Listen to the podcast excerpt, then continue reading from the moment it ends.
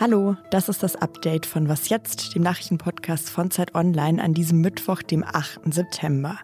Ich bin Susanne Jahangard und hier geht es heute unter anderem um den Prozessauftakt gegen den letzten überlebenden Attentäter von den islamistischen Terroranschlägen in Paris 2015 und wir schauen auf die Impfkampagne der Bundesregierung. Der Redaktionsschluss für diesen Podcast ist 16 Uhr.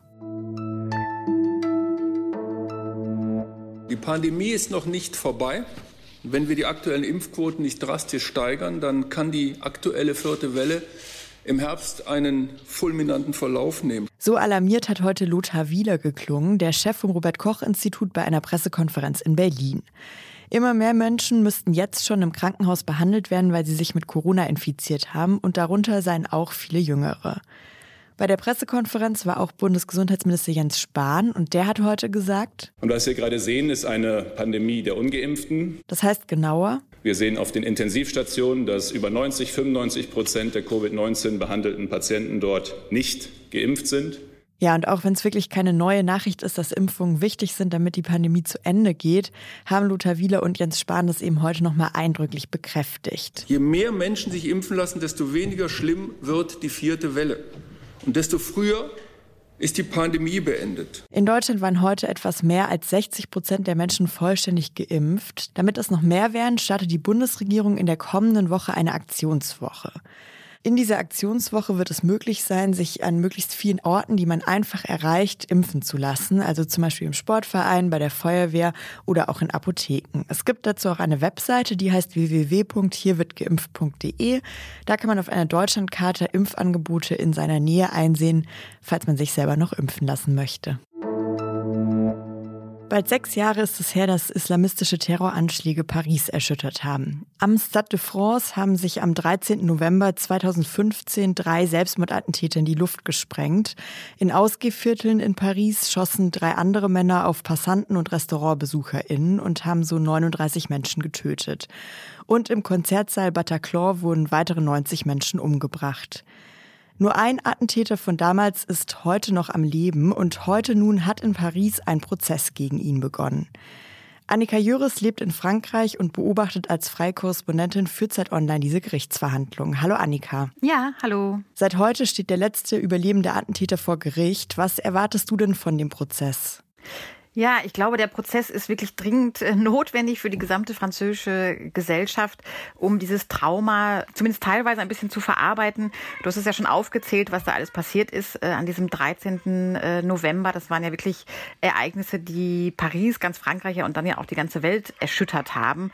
Und dann hat es auch nun fast sechs Jahre gedauert, um überhaupt diesen Prozess vorzubereiten mit all den Indizien und den Komplizen, die da involviert waren. Und ich glaube, es wird wahrscheinlich wahrscheinlich keine großartigen neuen Erkenntnisse geben in diesem Prozess. Das ist alles schon weitestgehend bekannt, aber es ist trotzdem wichtig, dass hier noch einmal recht gesprochen wird über diese, über diese unmenschlichen Taten.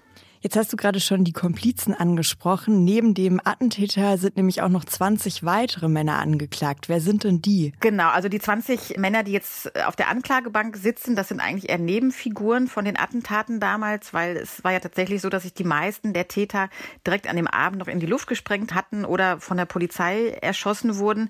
Das heißt, es gibt eigentlich nur den ähm, Salem Abdeslam, der heute jetzt äh, da auftritt, der auch tatsächlich an den Attentaten genauer beteiligt war, also der die äh, Männer mit den Explosionsgürteln zum Stade de France beispielsweise gefahren hat. Der ist da, auf den richten sich jetzt alle Augen, weil er der Einzige ist, der wirklich richtig Mittäter ist.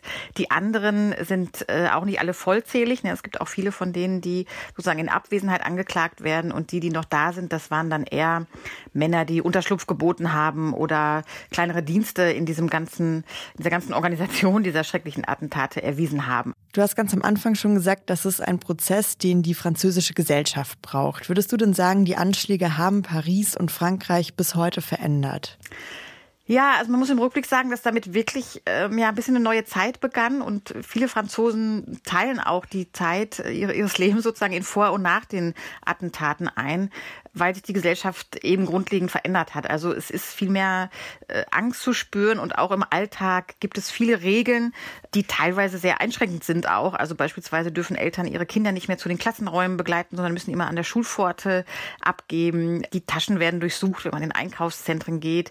Also das hat alles seine Spuren hinterlassen und auch politisch, weil natürlich die Rechtsextremen leider immer von solchen Attentaten zu profitieren wissen und das ausschlachten, um eben die Angst insgesamt insgesamt vor Flüchtlingen zu schüren und da irgendeinen Zusammenhang zu konstruieren zwischen Migration und Attentaten, den es ja jetzt speziell bei diesem Fall auch äh, absolut nicht gab, weil die allermeisten der Attentäter sind ja tatsächlich in Frankreich oder Belgien geboren. Aber das sind trotzdem so diese ganzen Nachbeben, die diese Attentate noch bis heute in Frankreich spüren lässt.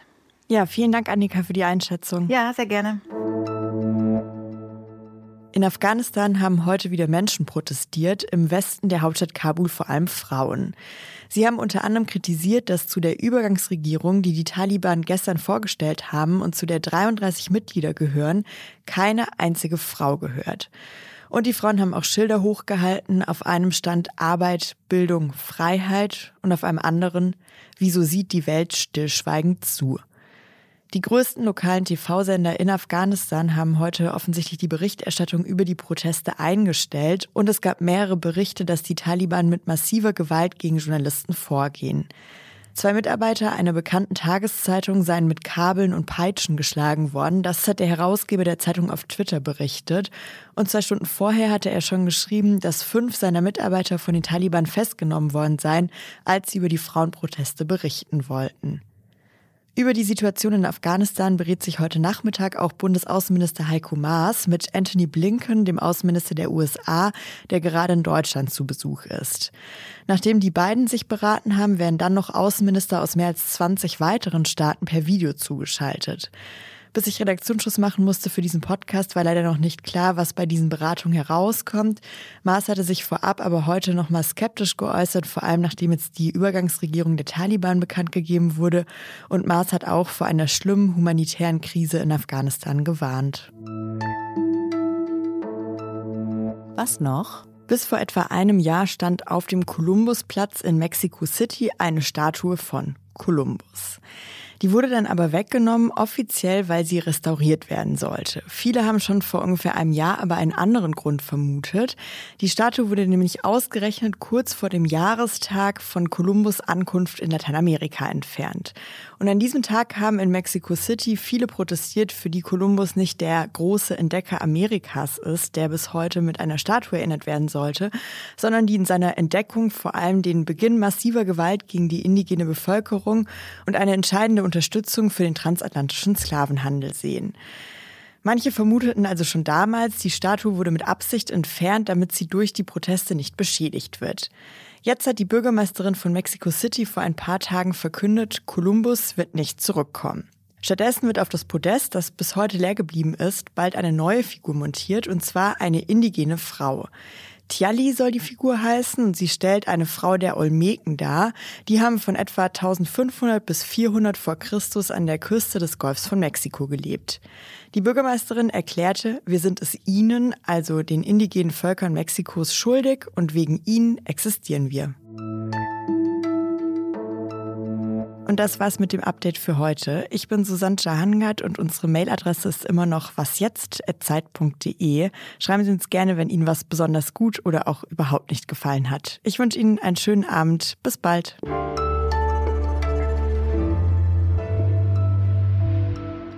Tja, mir ist heute mal wieder der Klassiker der Audioproduktion passiert. Ich habe die ganze Afghanistan-Nachricht schon mal erzählt, aber ich hatte vergessen, den Aufnahmeknopf zu drücken. Na toll. Dann halt alles nochmal.